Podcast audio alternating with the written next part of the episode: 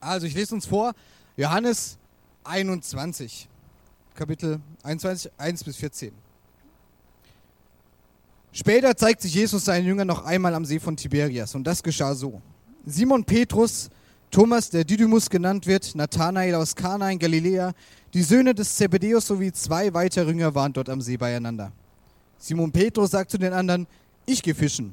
Und sie antworten ihm, wir kommen mit. Sie gingen zum See und stiegen ins Boot, aber in dieser Nacht fingen sie nichts.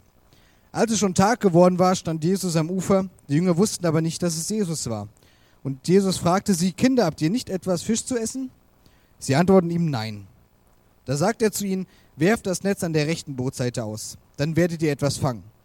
Sie warfen das Netz aus, aber dann konnten sie wieder, es nicht wieder einholen, so voll war es mit Fischen. Der Jünger, den Jesus besonders liebte, sagte zu Petrus, es ist der Herr. Als Simon Petrus hörte, dass es der Herr war, warf er sich seinen Mantel über und band ihn hoch. Er trug nämlich nur ein Hemd. Dann sprang er ins Wasser. Die anderen Jünger folgten im Boot und zogen das Netz mit den Fischen hinter sich her. Sie war nicht mehr weit vom Ufer entfernt, nur etwa 200 Ellen. Als sie an Land kamen, sahen sie dort ein Holzkohlenfeuer brennen. Darauf brieten Fische und Brot lag dabei. Jesus sagte zu ihnen, bringt ein paar von den Fischen, die ihr gerade gefangen habt. Simon Petrus ging zum Ufer, zog das Netz an Land. Es war voll mit großen Fischen, genau 153 Stück. Das Netz zerriss nicht, obwohl es viele waren. Da sagte Jesus zu ihnen, kommt, es gibt Frühstück. Keiner der Jünger wagte es, ihn zu fragen, wer bist du? Sie wussten doch, dass es der Herr war.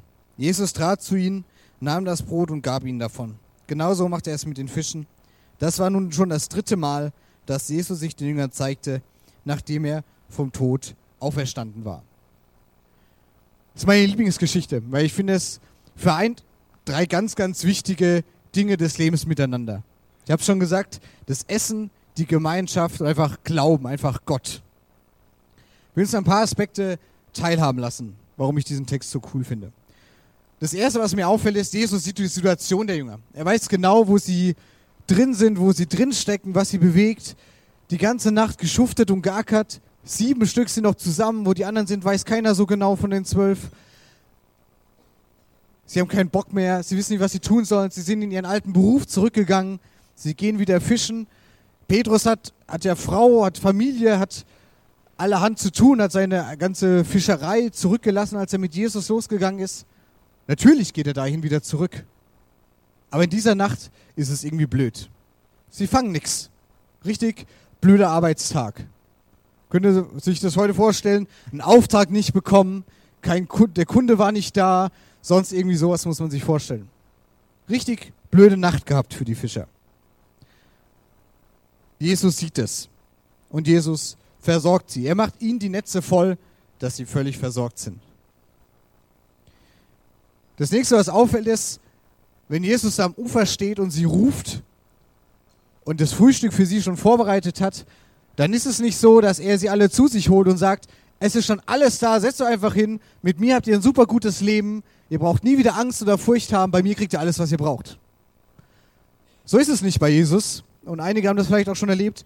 Jesus sagt hier zu den Jüngern, ey, ich habe schon was vorbereitet, das Feuer brennt, Brot ist gemacht, ein paar Fische habe ich schon, aber das, was ich euch gegeben habe, bringt das mit ein. Und ich glaube, das ist ganz wichtig für den Glauben, dass das, was Jesus uns gibt, sei das was Körperliches, was Finanzielles, was Materielles, dass wir das einfach nehmen und wieder ihm einbringen. Wenn ich heute Morgen diese Tafel gesehen habe, habe ich mir gedacht, eigentlich muss ich euch das gar nicht sagen. So viel haben hier was zu beigetragen, dass dieses, dieser Brunch-Gottesdienst einfach stattfinden kann. Genau das ist das, was Jesus hier meint. Nicht nur kommen und abziehen, was sich für mich gut ist. Solche Zeiten gibt es sicher auch mal, aber auch das, was wir von ihm bekommen haben, Kraft, Zeit, einfach wieder einbringen. Und das Tollste an diesem Text ist eigentlich, Jesus bereitet ein Frühstück vor. Ich finde es so fantastisch, dass, dass Jesus die Jünger sieht. Die ganze Nacht haben sie durchgeackert und er weiß, was ist jetzt das, vielleicht das Beste nach so einer durchzechten Nacht als, als ein richtig gutes Frühstück. Brot und Fisch nach einem richtig harten Arbeitsnacht eigentlich. Und dieses Frühstück ist nicht nur ein, Ihr habt ja was zu essen, bedient euch einfach. Dieses Frühstück wird zu, zu ganz, ganz viel. Es ist so ein Treffpunkt für die Jünger. Sie kommen wieder zusammen nach dieser Nacht, sie unterhalten sich, wie hat es angefangen. Jesus ist dabei und sie unterhalten sich. Es ist ein Treffpunkt.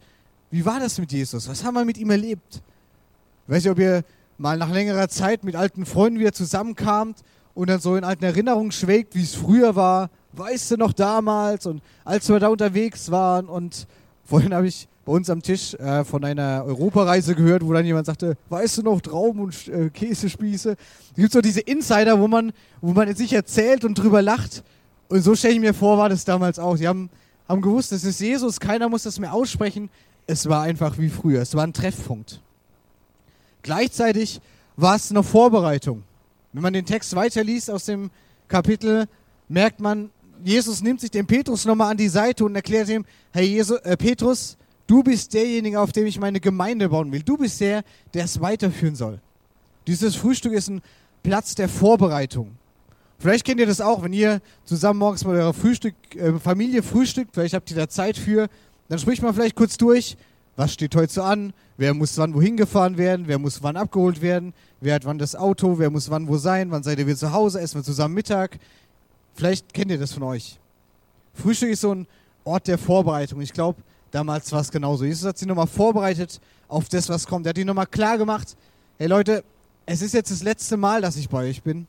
Ich muss jetzt wirklich in den Himmel hoch. Ich gehe zu meinem Vater. Aber ihr, ihr seid hier auf Erden und ihr macht noch viel, viel mehr, noch viel größere Dinge. Und ich glaube, dieses Frühstück war Seelsorge. Jesus nimmt sich diese Jünger an die Seite und sagt, hey, ihr habt so viel krasse Sachen in den letzten Wochen erlebt. Ihr habt erlebt, wie ich, wie euer bester Freund, wie er gestorben ist. Ihr habt erlebt, wie mancher von euch mich verraten hat. Eure besten Freunde, die Jahre mit euch unterwegs waren, plötzlich Mist gebaut haben, Sachen gemacht haben, an die wir nie hätten denken können, dass sowas mal passiert. Und ich stelle mir das so vor, dass, dass Jesus nicht einfach sagt, na Pech gehabt, ist halt so, sondern dass er ihnen sagt, hey, das ist doof gelaufen und es ist nicht einfach für euch, dass ich jetzt weg bin, aber ich bin nur körperlich weg. Ich werde wiederkommen. Ich bin bei euch alle Tage bis an der Weltende. So sagt er es ihnen, als er dann später in den Himmel hochfährt. Frühstück ist, ist mehr als nur Nahrungsaufnahme. Und ich finde es so cool, dass wir uns heute hier treffen können, einfach auch brunchen können, dass wir Frühstück haben können. Weil ich glaube, im Gespräch, im Miteinander, da findet sich das, diese Gemeinschaft, das gemeinsame Essen und einfach auch dieses der Glaube, das Miteinander, das, dass Jesus hier mitten unter uns ist und mit uns diesen sehr außergewöhnlichen Gottesdienst einfach mitfeiert.